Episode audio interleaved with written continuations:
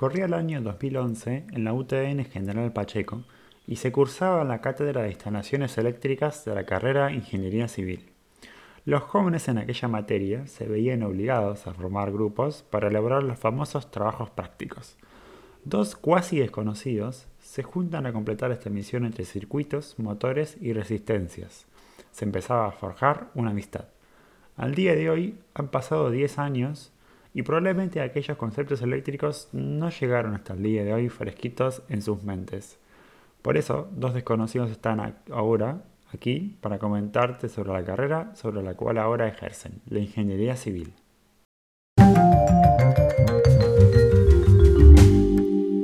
Bienvenidos a Hablemos en el Aire. Mi nombre es Mayra y junto a AUCA vamos a transformar esta charla sobre la ingeniería civil en un podcast. Qué bien, qué bueno. Va saliendo todo bien hasta ahora. Sí. Sí, sí, ya tenemos la recancha ahora. ya está, somos dos podcasters. Bueno, ¿por qué elegiste la carrera, May? Mm, no sé. Eh, lo cierto es que en mi familia lo que querían realmente es que fuera abogada o contadora. ¿Qué tema? Yo, anti-abogado, obviamente, ni en pedo. hice un intento de lo que es contabilidad metiéndome al bachiller en economía. Y me emboló, un embole, aburridísimo. Entonces un día agarré, hice un test vocacional y me salió arquitectura. Eh, empecé a investigar de arquitectura y cuando descubrí que tenía eh, tres años de historia, dije, ni en pedo, ni en pedo. Ni, siquiera historia de historia, es historia del arte, ¿viste? ni siquiera es historia historia no sé, decía historia 1, historia 2, historia 3, yo dije, no señor, eso no es para mí. Nos van a matar los arquitectos que escuchen este episodio, pero bueno, nos van a matar en todo el episodio, no se preocupen. Le vamos a dar más cañas. Sí, sí, sí. Y nada, después haciendo otros test, ahí me saltó la ingeniería civil y empecé a investigar y dije, bueno, tiene matemáticas, tiene algo de dibujo, hacen puentes gigantes y dije, bueno, vamos a intentar. Básicamente esa fue la razón, o sea, vamos a intentar. Vamos a ver. Vamos a intentar. Mayra 2008. 17 más o menos. No, 2008, 2007. ¿Y vos, Auca? De mi lado también. Eh, ya desde bastante chico me gustaba pispear entre las casas, ver por las ventanas, a ver cómo estaban hechas. Y mi hermano iba en escuela técnica, llevó un bachillerato de ciencias naturales y él dibujaba en AutoCAD. Entonces yo veía y siempre me quedaba al lado dibujando. Eh, mientras él estaba y después probaba con el cursor y mover el AutoCAD y mover las piezas. Tenía, no sé, usamos AutoCAD 14, te hablo de que yo tenía, no sé, 16 años, 15 años y ya me gustaba. Entonces, más o menos para noveno, por ahí empecé a averiguar. Eh, noveno es cuando tenés 15 años, para los que no se ubican en el, sistema educativo, cambia todo cada tres meses. Empecé a averiguar sobre las carreras posibles me di cuenta que arquitectura me gustaba, pero lo que pasa es que tenía muchas maquetas y mucho diseño y no me gustaba eso. Vengo de una familia de todos ingenieros, mi viejo es ingeniero, en ese momento mm. mis dos hermanos estaban estudiando ingeniería, química y eléctrica. Entonces, claro, viste, estaba más influenciado por lo que hacía mi viejo, por lo que hacían mis hermanos y por lo que veía más o menos todos los días. Claro, además si no ibas a hacer la oveja negra. Exacto, sí, sí, no, no, para nada. Este, entonces, mi viejo me dice, no, mira, ¿por qué no averiguar sobre la ingeniería civil? Que es como la construcción, una especie de arquitectura, pero para edificios para el Estado. Ajá, le digo. ¿De qué se trata? Y haces puentes, haces vías de ferrocarril, haces rutas, haces eh, tendidos eléctricos, haces presas y todo eso. Está bastante bueno. Qué copado que te haya. que te hayas tenido a alguien que te dé opciones. Eso está bueno. Yo, por ejemplo, a mí me pasó que en mi familia no había nadie, que, ni de ingeniería ni de ninguna otra carrera. Por eso sus ideales eran como solo había dos opciones en la vida. Eh, de esa forma, más o menos desde que tenía 14, 15 años, yo ya sabía que quería hacer ingeniería civil y tipo en todos los test me salía lo, en todos los test de orientación eh, me salía siempre lo mismo, porque siempre preguntaba para ingeniería civil y segundo, no me acuerdo, pero creo que era eh, historia, era otra cosa que me gustaba un montón, leía muchos, muchos libros de historia, un montón. Ahora ya no leo tanto, pero leía un montón. Y también mm. licenciatura en física, era otra cosa que me gustaba mucho. El tema con la mm. historia es que dije, uy, qué cagada estudiar la carrera de historia, fumarte tres libros de cinco visiones sobre el mismo evento, porque obviamente es de eso de la historia, ¿no? No es que un- alguien Claro. tiene la razón. Este, no me gusta leer obligado de un tema y por otro lado te recibís y el único puesto del AUCA que, se- que tenía 17 años era profesor de colegio. Lo que se imaginaba. Entonces yo no quiero hacer un, clases en un colegio, no, no me gusta eso. Vamos por ingeniería civil que tiene un poco de oficina y un poco de campo. Lo mismo me pasaba con lic- licenciatura en física. Eh, está Claro. buenísimo, está genial, está recopado, no sé qué, pero vivís en un laboratorio, te vas a morir como una rata de laboratorio. Así que por eso elegí lo mismo. Bueno, eso también lo pensé yo en un momento, ahora que me lo recordás. Yo había pensado en licenciatura en matemáticas. Claro, tam- también en Pacheco. No, no, no en Pacheco. eh, yo te digo, antes de saber ni siquiera que existía Pacheco. Ah, Pero, pero tenía la idea en la mente de que me iba a cagar de hambre de eso. claro. Sí, sí, sí, también. También. El miedo de la sustentabilidad de joven. Que estudiar para saber que sos solvente. Tal cual. Y bueno, ya que estamos, ¿qué te pareció la carrera? Que ya la cursaste por completo. Eh, no era lo que yo imaginaba. Realmente eh, es como una aventura porque ves tantas cosas tan diferentes que no sé, no- no perdón Auca, pero no sé qué es lo que opino de la carrera. Es como siento que la carrera es como un popurrí de todo. Y por un lado eso me gusta, pero también me hace sentir como que no sé de nada. Claro. Sí, Esa sí, es una sí, sensación esa que me sensación da. también. Me han, como estaba creo que en segundo año, una ayudante de trabajos prácticos se recibió y la, yo lo pude ver como alumno, que es que es lo que le pasaba a ella mientras se recibía. Entonces, claro, el, el profesor le decían, ¿y cómo te sentís ahora con todo lo que sabes? Ella decía, no, no, no entiendo nada, no, no sé, estudié un montón y yo siento que no sé nada, tipo, no aprendí nada. Y es como que el shock de recibirte se da cuando o pasa, cuando falta muy poquito tiempo o cuando te recibiste al muy poquito tiempo que sentís que no aprendiste nada, que en realidad todo lo que aprendiste no sirve para nada y después como que poco a poco vas cayendo en la cuenta de cuántas cosas sí sabes de lo que fuiste avanzando Sí. sobre los años y vas dándole curso. Pero al, al principio el shock de recibirte es no sé nada, ¿qué hago ahora? Me largaron al mundo, Claro. ya no tengo profesores para que me corrijan lo que hago. Tal cual. No, algo para recomendar si alguien está empezando ingeniería civil es que no podés determinar si la ingeniería civil te, te gusta ni en el primero ni en el segundo año.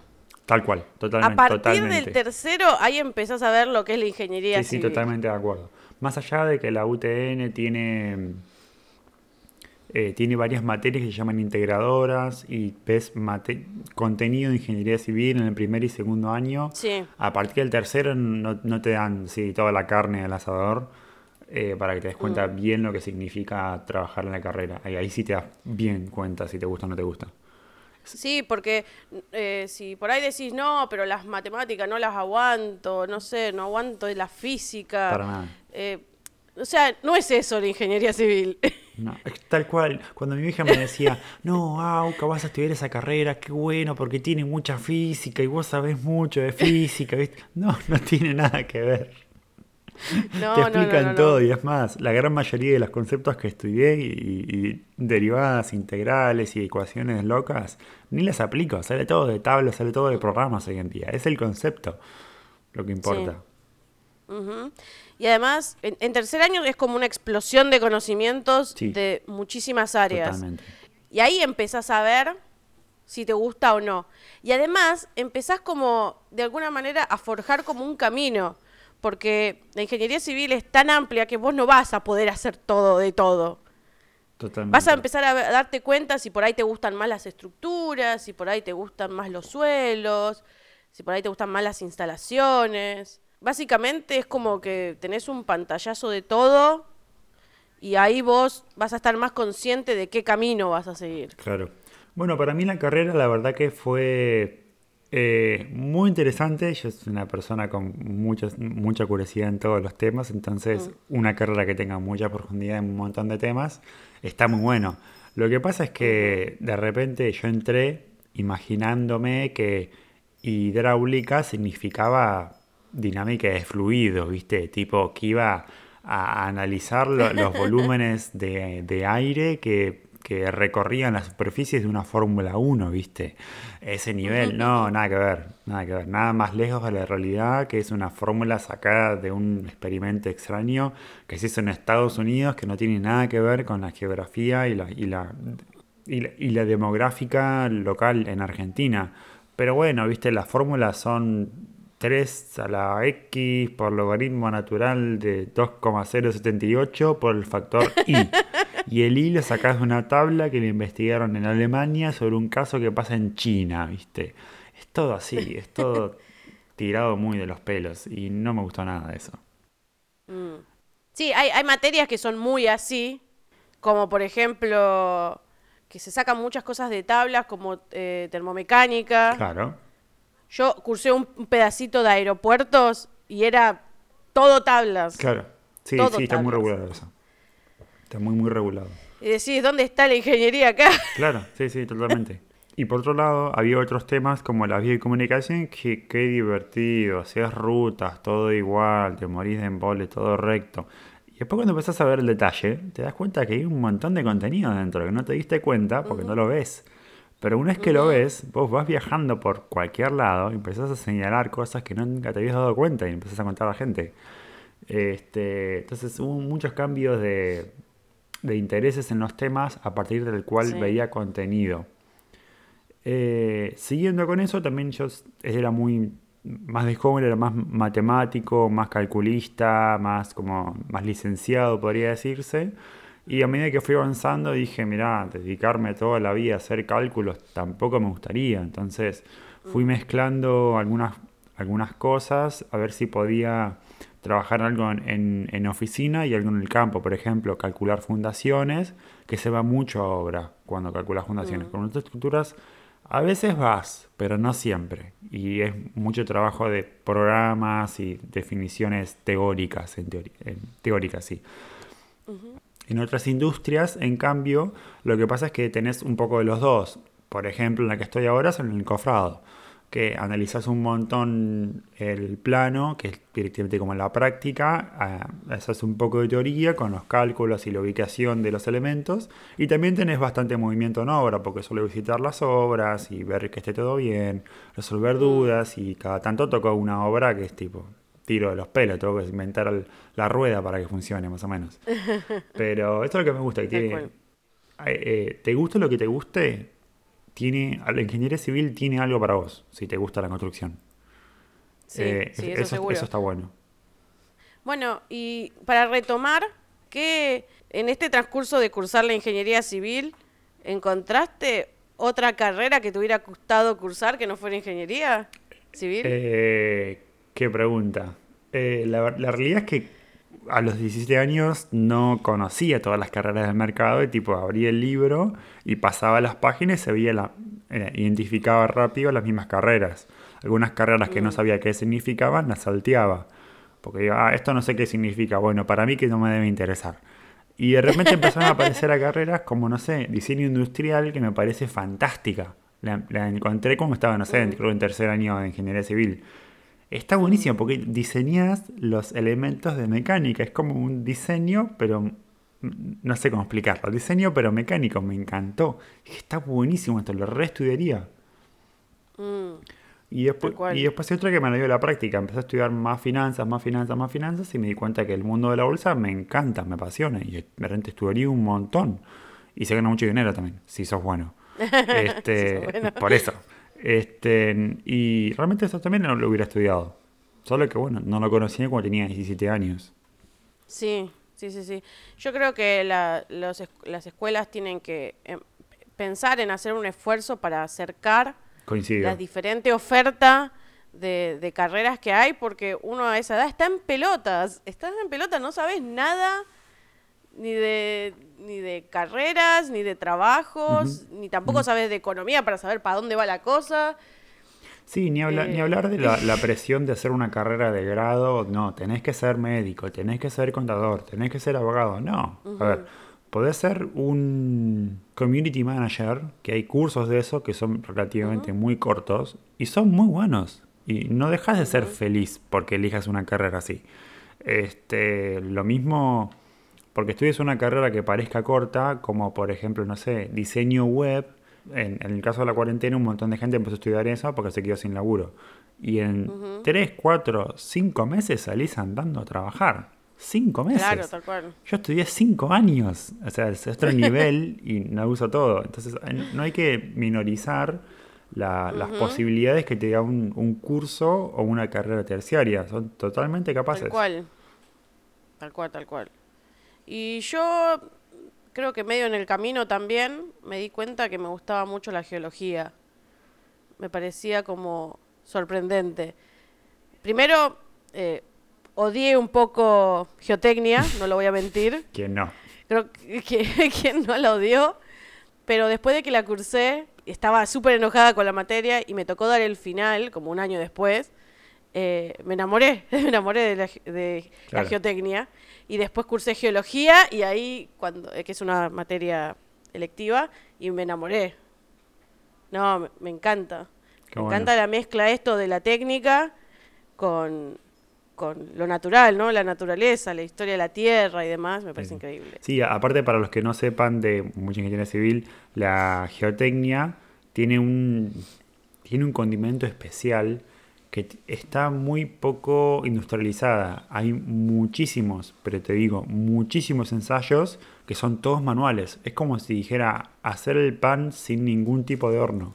Sí o sí le tenés que cocinar a las brasas. Entonces, claro, es súper todo arcaico parece, pero hay mucha ciencia y mucho estudio en eso, porque todavía no se, no se termina de entender el suelo de todo, más allá de que tiene más de 100 años de estudio. Pero es una ciencia muy particular, que está muy poco industrializada y eso también le, le aporta mucha belleza. Sí, tal cual. Artesanal. Así es, es totalmente artesanal. artesanal. Eso sí, vivís sucio, toda tu casa está llena de tierra, vuela polvo por todos lados, vas a las obras y te embarras todo. No, no. Después podemos contar algo de eso en los posibles laburos. Sí, sí, sí, totalmente. Eh, y contame, ¿qué, qué es la ingeniería civil entonces? Bueno, la- lo cierto es que si a mí me preguntas qué es la ingeniería civil eh, y te tuviera que dar la definición, yo no la sé. No sé por qué llegué a esta instancia de haber cursado todo y no saber exactamente qué es. A mí cuando me preguntan qué es la ingeniería civil, qué es lo que estudio, es construimos cosas. Vos ves algo construido, lo seguro que es un ingeniero. Puros arquitectos, che. Bueno, sí, o los arquitectos. Y me pareció interesante por ahí agarrar un texto de la wiki, leer y a ver qué tan de acuerdo estamos de lo que, de lo que nos dice. Adelante. Primero destacar que la ingeniería civil es la más antigua después de la ingeniería militar. Porque básicamente, al principio, existía la ingeniería militar y todo lo que no era ingeniería militar era ingeniería civil. Así es. Por eso es que somos un rejunte de cosas. Sí, sí, Básicamente. sí, sí, sí. Eh, Es así. Eh, Entiéndese como la ingeniería, tanto militar como civil, como las obras necesarias que era para continuar. O sea, el, el- el- el ejército militar tenía que cruzar un puente, bueno, hagamos un puente. Bueno, el, el pueblo necesita un, algo para tomar agua, bueno, hagamos un acueducto. Y así aparecían los romanos con los acueductos y todo eso. Por eso es tipo o militar o civil. Y a partir de la civil se fueron desprendiendo las distintas ramas. Y se siguen desprendiendo. Todavía más, sí. Específicamente dice, la ingeniería civil es la disciplina de la ingeniería que emplea, cono- emplea perdón, conocimientos de cálculo, mecánica, hidráulica y física para encargarse del diseño, construcción y mantenimiento de las infraestructuras emplazadas en el entorno, incluyendo carreteras, ferrocarriles, puentes, canales, presas, puertos, aeropuertos, diques y otras construcciones relacionadas. Y acá creo que también ignora un poco que cualquier edificio en general. Sí, sí, no solamente los edificios de viviendas o de oficinas, sino estadios, teatros, hospitales, hipódromos, estaciones de subte, lo que sea. que son un montón más de lo que edificio Sí. mu- multifamiliar. En general, cualquier industria que, que arranque va a necesitar a un civil ahí para que le haga algo, Básico. para que pueda desarrollar su actividad. Sobre todo si es una planta de litio.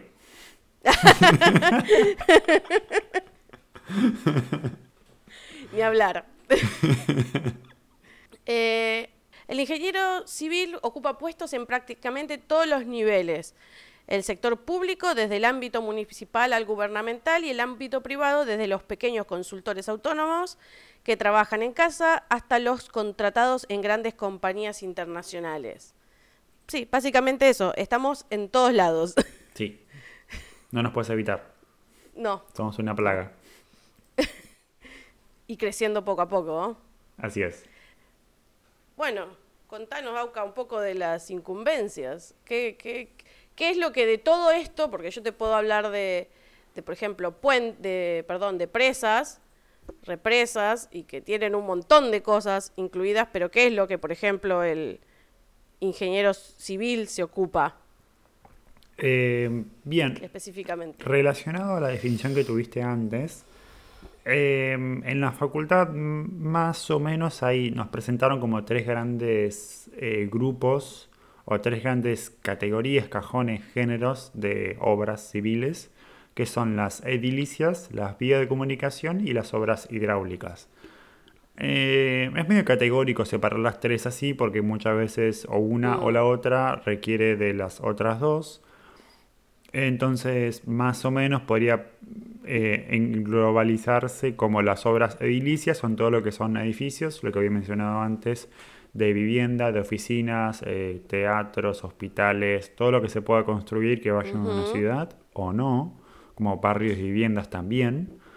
Las obras de vías de comunicación es todo lo que el ingeniero civil se encarga para lo que, los vehículos circulen sobre él, no piensen solamente en rutas de asfalto eh, o pavimento, mejor, técnicamente correcto, eh, sino también las vías de los barcos, como los canales, ya sea construidos, dragados, o las vías de las cosas que van por el aire, como los helipuertos y los aeropuertos. OJ, nosotros no diseñamos aviones, no diseñamos trenes, no diseñamos barcos, nosotros diseñamos... No, más cosas no, por No, favor. suficiente tenemos con las vías. Diseñamos las vías sobre la cual circulan los vehículos. Entendemos cómo funciona un tren, por supuesto, pero no somos diseñadores de trenes ni de barcos. Entonces, nosotros diseñamos del riel hacia abajo. El riel, el, el durmiente, piedritas esas y el suelo que está debajo, para ser más sencillo. Este, lo mismo con los aeropuertos, de la pista hacia abajo y con las rutas navales del nivel del agua, podría decirse, hacia abajo, que es la profundidad, la pendiente y todo eso. Y, y muchas veces también la señalización, especialmente en el tema de aeropuertos. Así es, sí, sí, sí, tiene mucha carga el tema de señalización de aeropuertos porque nada, Uf. las cosas vuelan y van muy rápido, así que hay que señalizarlas con tiempo. Este, como tercer gran grupo tenemos las obras hidráulicas, que creo que estas son un grupo medio más difícil de digerir, de digerir y definir porque son las obras relacionadas con masas de agua. Pueden ser presas o represas, la diferencia está en que la, la central está encima de la pared de hormigón, el, muro, o está lejos de la pared de hormigón. Esa es la diferencia entre una presa y una represa. Puede ser obras de potabilización de agua, como AISA se encarga de tomar agua del río, hacerla potable y distribuirla a las casas. Y el proceso inverso, el agua que sale de las casas, del inodoro, se pasa por una planta, se procesa para eliminar la carga orgánica superior y va de nuevo al río para no contaminar demasiado. Esas son obras de potabilización de agua. Así como también las mismas redes, las cloacas que van debajo de las calles, las redes de riego que tengan campos y demás. Es bastante amplio eso y no, no tengo mucha profundidad en el tema como para definirte hasta acá llega la ingeniería civil y acá empieza la especialización. Mm. Bueno, cabe aclarar que ninguno de nosotros hizo eh, la especialidad de obras hidráulicas. Por eso, sí, sí. No, no estamos tan al tanto, más allá de lo general. Así es, eso es un gran disclaimer para todo el capítulo. Que muchas, salvo unas pocas industrias que conocemos, la gran mayoría estamos hablando por lo que escuchamos de otro, porque aprendimos en la facultad. No somos maestros en eso ni expertos en eso, no podemos equivocar. Tal cual. Eh, como ven, este, todos estos casos, las obras mm, en general no se puede hacer de un hombre solo y tenemos que aprender a trabajar en grupo. Entonces, si bien nosotros relacionamos un montón de factores y variables que están en cualquier tipo de obra, trabajamos en un equipo multidisciplinario. O sea, ustedes imaginan que la presa es eh, un cálculo enorme, estructural y muy, muy, muy exigente porque es un gran cuerpo de hormigón. Eh, en conjunto con un gran trabajo mecánico por, por, todas las turbinas y todo eso. Pero la realidad es que si tengo que elegir, la que menos está exigida de cálculo estructural es la presa, porque es la más sencilla. Mm. Eh, y sin embargo, no solamente incluye al trabajo eléctrico, tanto el mecánico también me faltó, el eléctrico, este, sino también el tema del impacto ambiental, porque uno no se da cuenta, cuando uno es una presa, inunda cientos y capaz cientos de miles de hectáreas, te cambia el bioma. Estamos hablando de que puede subir o bajar la temperatura del lugar, que puede... Destruir ecosistemas. Eh, Exacto el hábitat de los animales. Claro, destruir especies que son nativas de cierto lugar y bueno, de repente te quedas sin la mitad del terreno que nace un, un árbol del lugar. O tener que mm. mudar animales, o bueno, los pájaros van solos, pero un montón de insectos que se pueda, que se pueda perder biodiversidad. Y en el se ha llevado a casos que haya tenido que mudarse pueblos. O sea, se va a inundar un pueblo y tienes que mudar a la gente de ahí para hacer la presa. Es, es una decisión que está muy por arriba de ingeniería civil, no la tomamos nosotros, sino que ya es muy política. Pero bueno, es parte del trabajo. Sí, sí, y creo que esa es otra razón muy importante por la que nosotros tenemos tal pupurrí de cosas. Al ser eh, nosotros trabajar de forma multidisciplinaria, tenemos que saber también qué hacen los otros. Exacto. ¿De qué se trata? Nosotros somos como una articulación claro entre un montón de otras especialidades, otras carreras, otros, otros estudios. Por supuesto. necesitamos saber que va a ser necesario un estudio ambiental, que se van a necesitar... Cuando nos, hable, cuando nos hable el ingeniero eléctrico tenemos que más o menos entenderle de qué nos está hablando. Se dice, no, tengo que poner una jabalina, tengo que entender lo que es una jabalina. Tal cual. Así es, así, así funciona. Así es. Y con respecto a los posibles laburos, una vez que estés de tal magnitud de apertura, ¿de qué podemos trabajar? A ver, empezando como dijimos antes, eh, se puede trabajar tanto en empresas públicas, en empresas privadas, podés trabajar en obras pequeñas, podés trabajar solo, empresas privadas de enorme envergadura. En, en ese aspecto podés disparar para cualquier lado. Lo cierto es que podés en cuestión de tema edilicio, o en, realidad en cualquier tema de cualquier área, puedes trabajar como director de obras, te puedes dedicarte a la inspección, al control, también te puedes dedicar al proyecto, a estudios de suelos y fundaciones, infraestructura, instalaciones, o sea, como, como lo dijimos, que nosotros vemos un montón de cosas, así podés disparar para cualquier lado. Sí, sí, y todas, todas son muy distintas, muy, muy distintas. Por eso es que, en general lo que va a pasar es que en el transcurso de la carrera vas a terminar eligiendo algo y vas a terminar apuntando hacia una dirección porque no vas a poder hacer todo. Vas a poder trabajar en obra, como vas a poder trabajar en tu computadora aislado del mundo, podés tener contacto con gente o, no, eh, podés nunca hacer un cálculo en tu vida, eso que quede muy claro. Que no toques nunca las matemáticas. Está súper, súper posible. O que no pises una hora jamás. Sí, también. que vivas en tu casa. Sí, sí.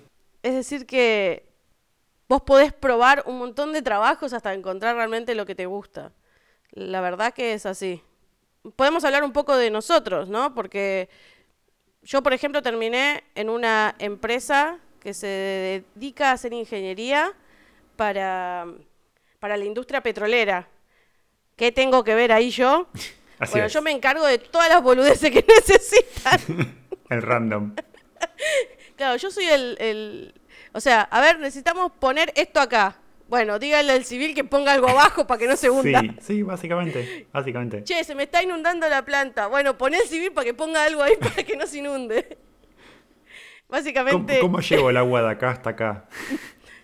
Bueno, eh, al menos mi trabajo eh, va apuntado a eso, ¿sí? Yo veo un montón de cosas, o sea, me vienen un montón de cosas de diferentes áreas, por ahí, por momentos estructuras metálicas, por momentos suelos, por ahí obras de sanitarias, ¿sí? Puedo agarrar cualquier cosa, bueno, cualquier cosa, entre comillas, ¿no?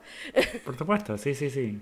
Pero eh, a lo que voy es que por ahí no te decidís por nada y podés terminar haciendo un poquito de todo. Obviamente no a, ningú- no a profundidad, pero vas a poder divertirte un poco. Así es. Sí, y, y en el caso de que te haya gustando más un área, puedes especializarte en el mismo trabajo. No hace falta que empieces ya, termines la carrera pensando en qué te vas a dedicar toda tu vida. No, en absoluto. No. Eh, es muy frecuente que incluso que cambies de industria frecuentemente en tu vida. Es como cuatro o cinco veces la- las personas suelen cambiar de industria. Hablo en general para todas las carreras. Y lo último que quería eh, mencionar era que mucha gente escucha toda esta descripción de la ingeniería civil y dice, bueno, pero eso es arquitectura. Tipo, ¿qué diferencia entre la arquitectura y los, inge- y los ingenieros civiles? Maldición gitana. Lo queremos a Trovero. Eh, no, no somos arquitectos. Fin de la lista. Ya está. no, les cuento. Eh, la ingeniería civil y la arquitectura son dos carreras que tratan la industria de la construcción y van de la mano, pero no eh, se orientan hacia la misma cosa.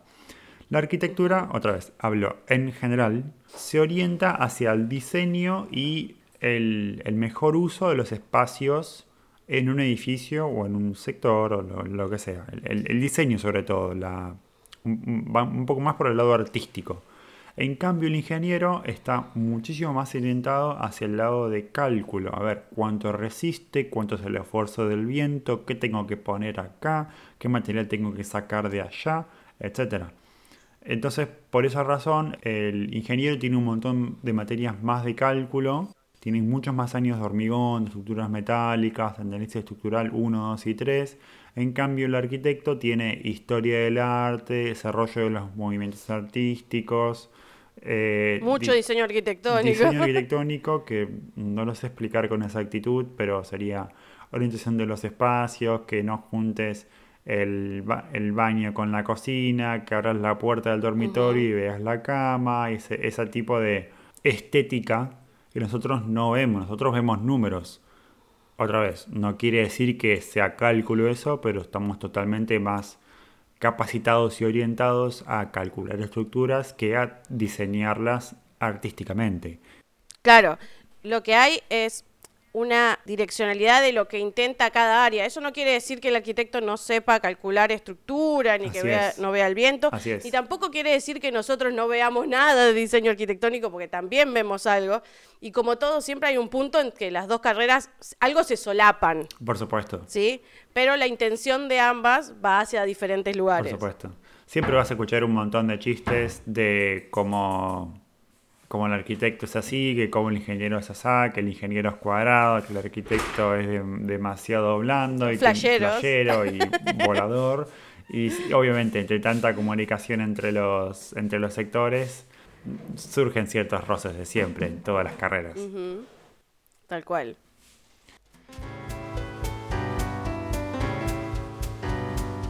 ¿Sabías que desde Anchor podés dejarnos un mensaje de voz? Hacelo desde anchor.fm barra Hablemos en el aire.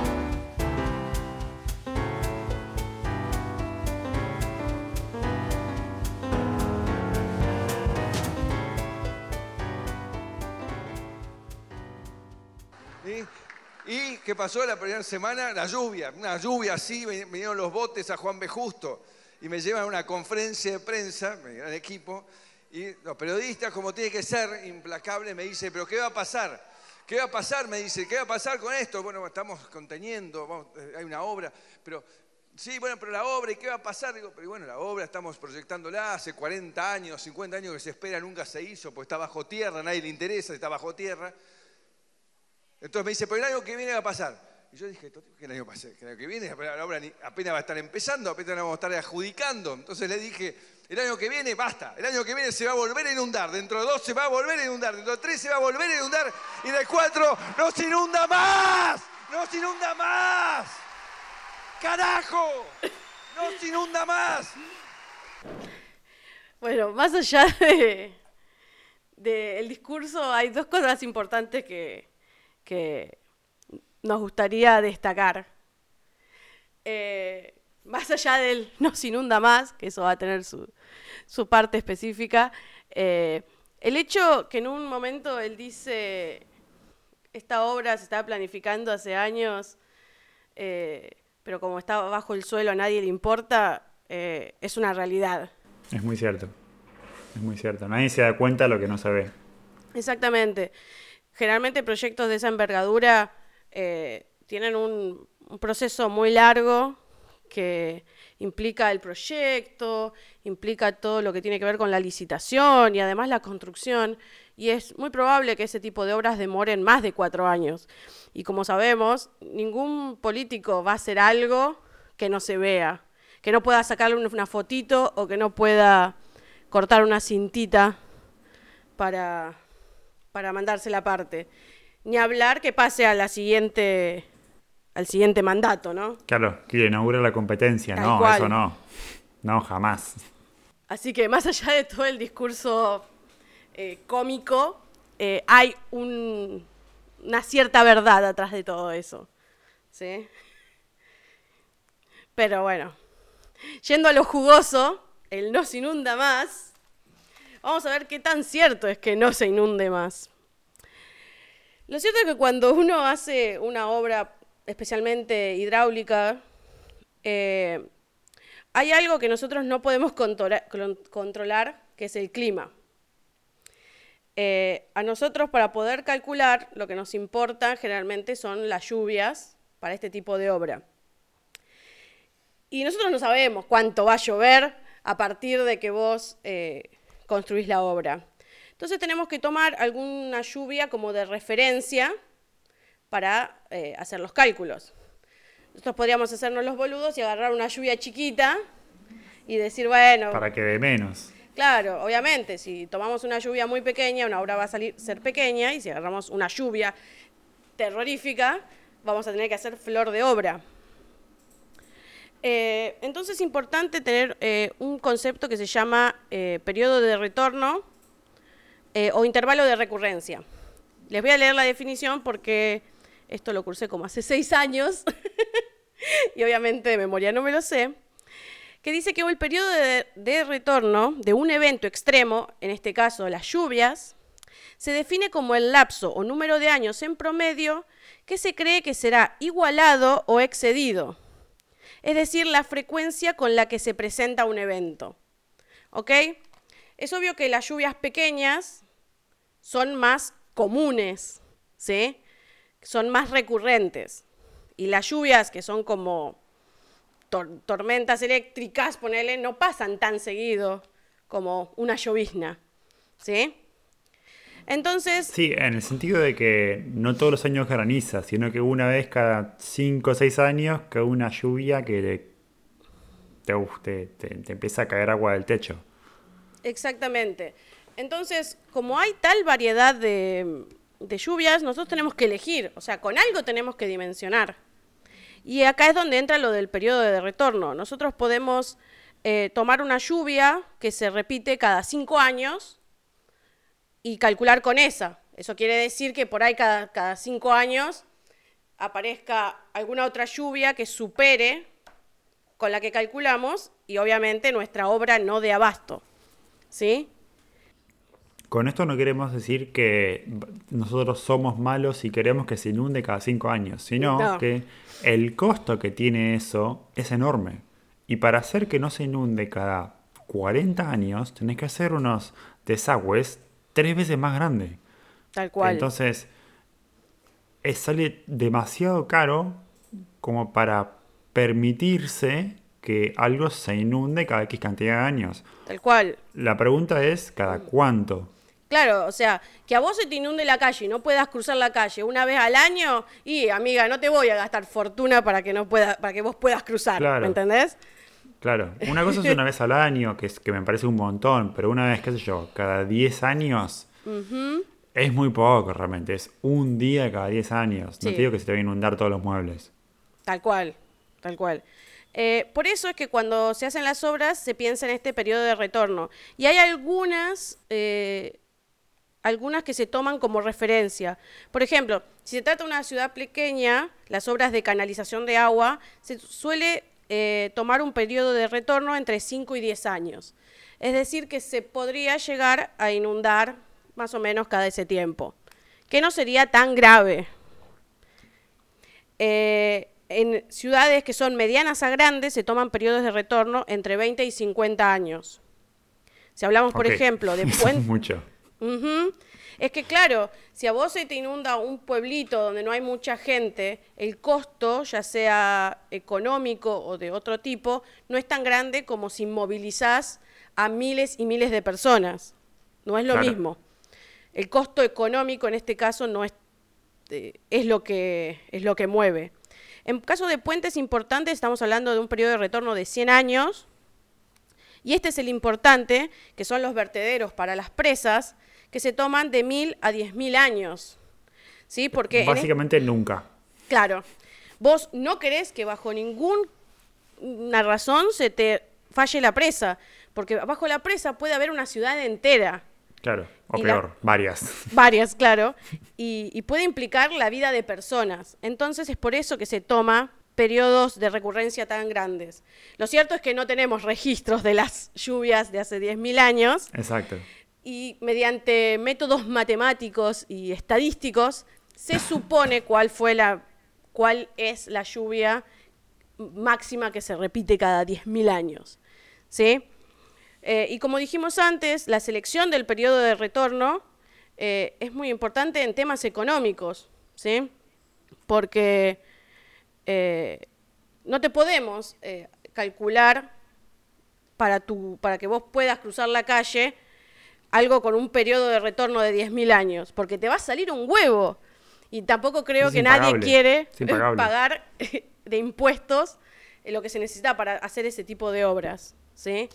Así que el discurso de no se inunda más, claramente no es cierto. Nosotros no tenemos eh, acceso a lo que fue el proyecto en sí, pero estamos seguros que no se hizo con un periodo de retorno de No, 10.000 no, no, años. cl- Claramente Ni en sí, pedo. sin duda, sin duda. Es un, es, un, es un argumento demagogo para jugar con la desesperación de la gente. Así que, según, según lo que nosotros sabemos, probablemente se haya hecho con un periodo de retorno de 20 a 50 años.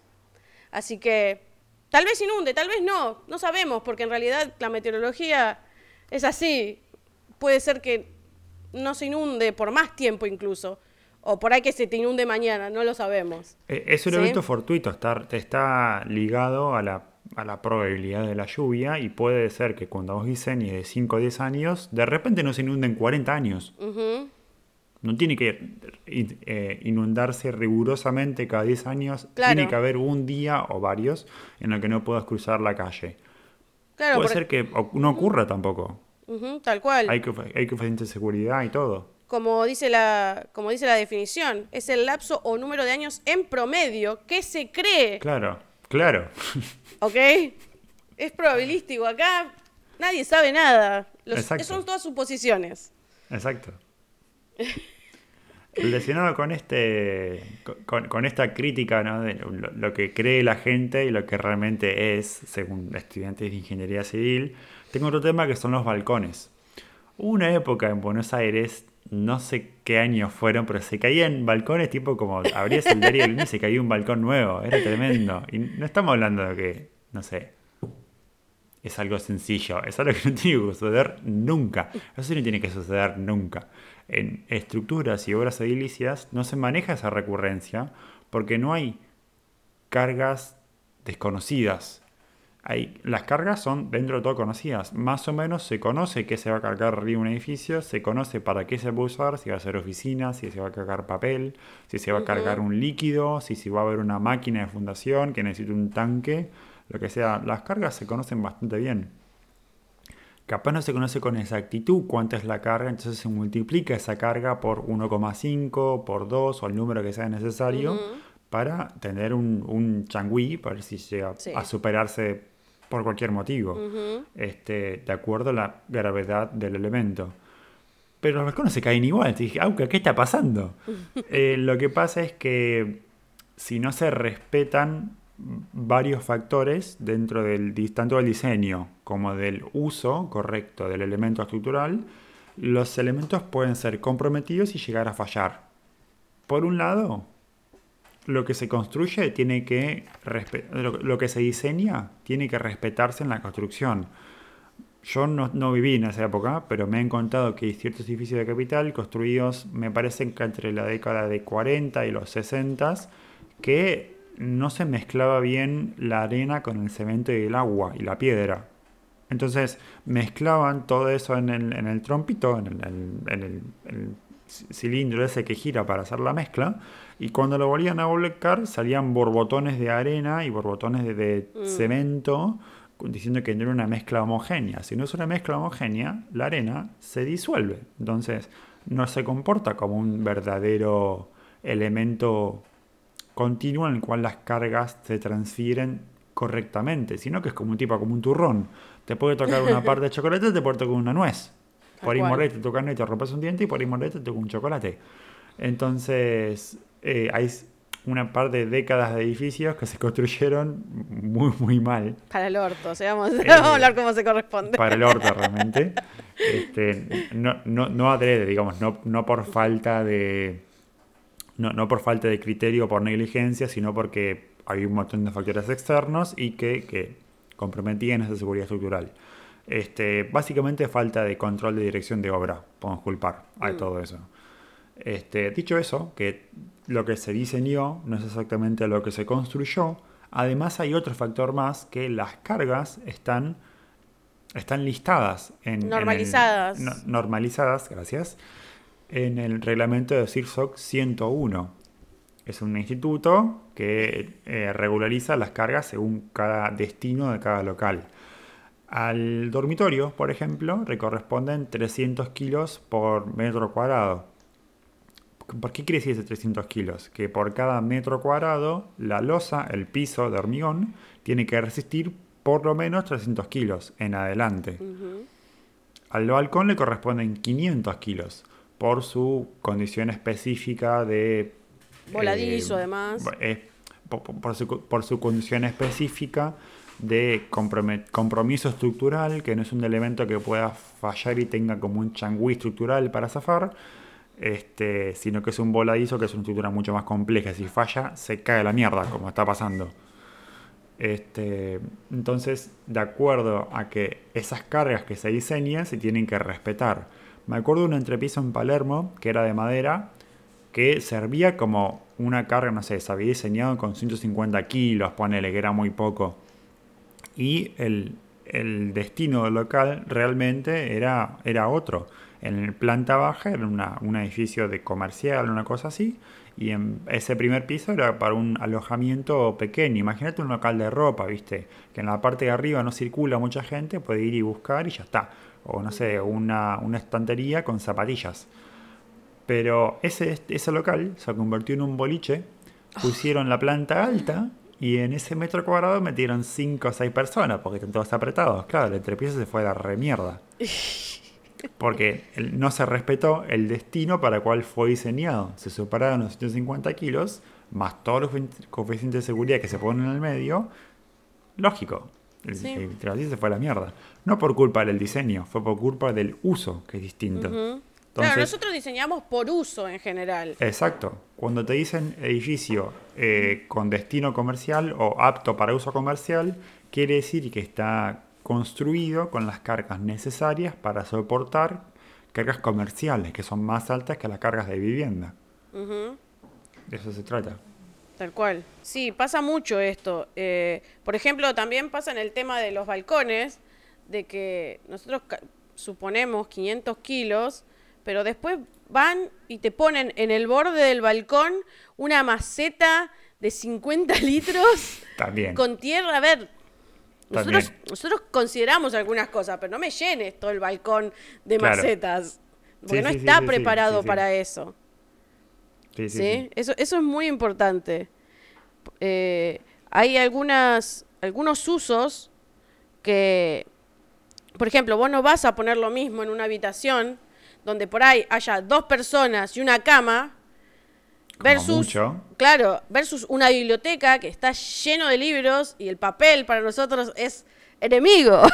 Sí, sí, pesa muchísimo. Es muy, muy pesado. Lo mismo los depósitos de, de ficheros y eso, son pesadísimos. sí, sí, sí. Y tienes que mencionar las escrituras súper, súper anchas y robustas porque si no, no se la banca.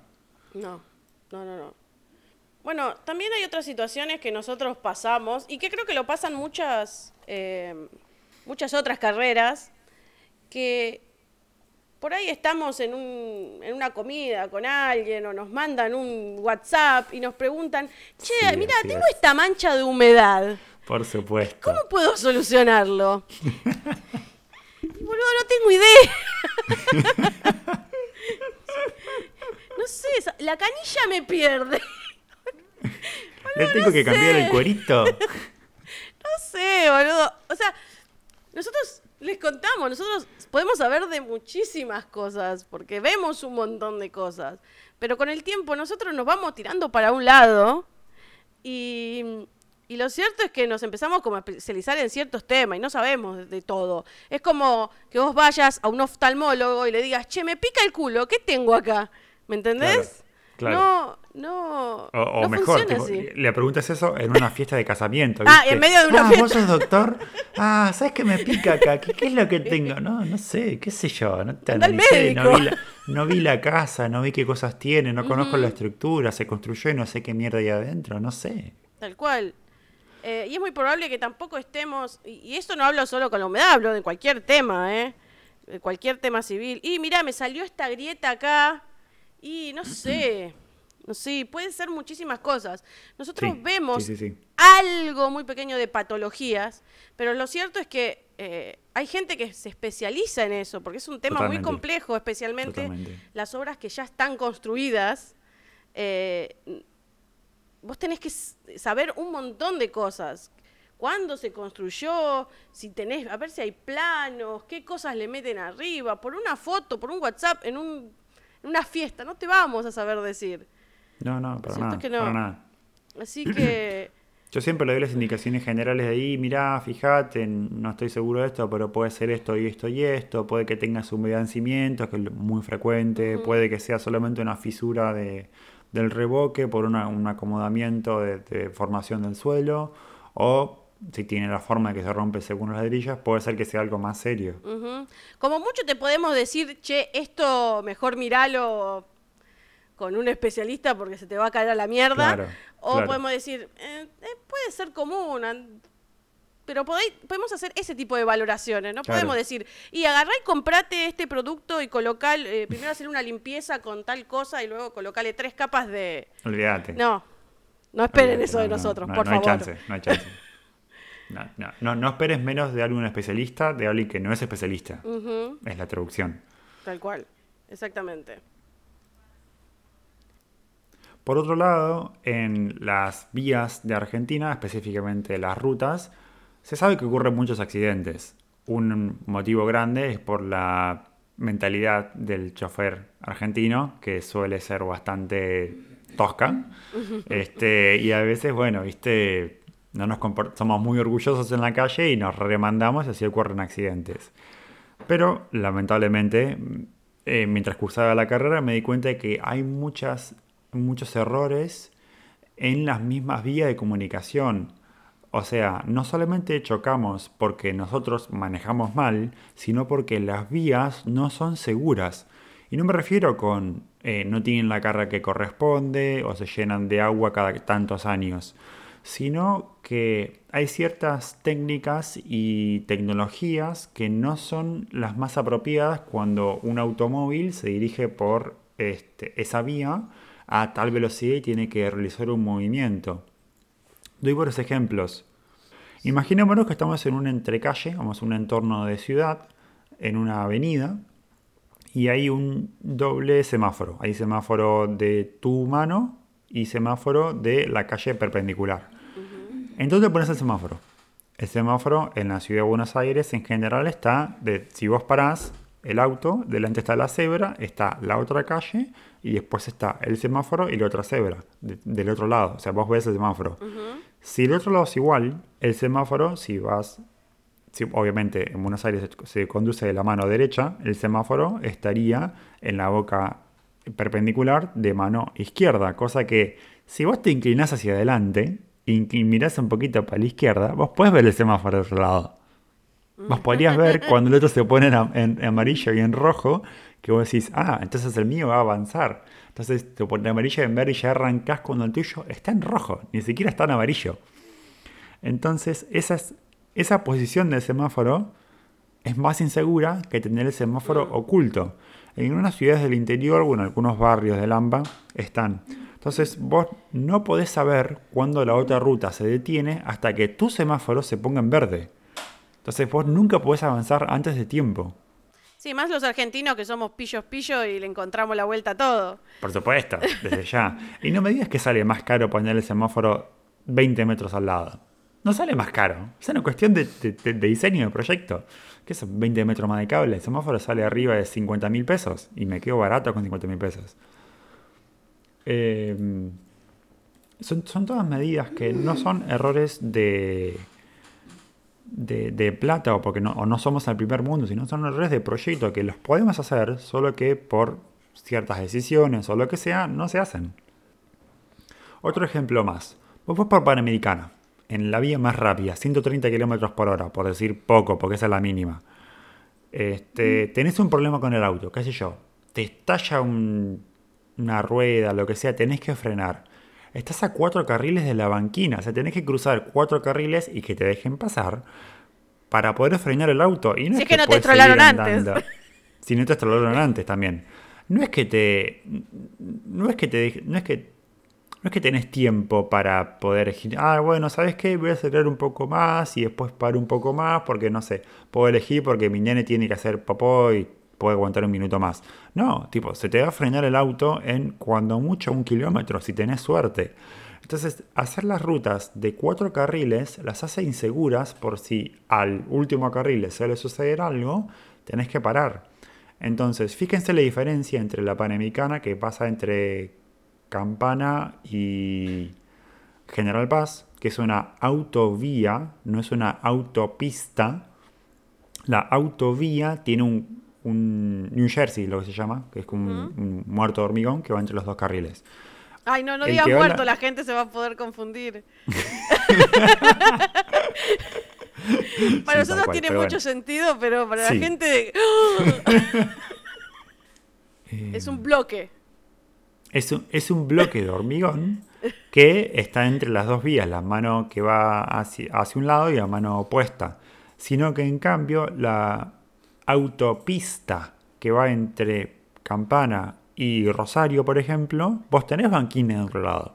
Vos podés parar en el pasto si te llega a parar. Parás obviamente mucho más estrepitosamente. Este, pero podés parar. podés parar mucho más fácil. Tenés que cruzar más carriles. No tenés que arriesgarte más para salvarte. Exacto. Entonces, cuando muchos dicen la autopista panamericana, en realidad se refieren de campana hacia adelante, porque de, campaña hacia, de campana hacia General Paz no es autopista, es autovía. Es una clasificación que, bueno, es menos segura y casualmente tiene más tráfico.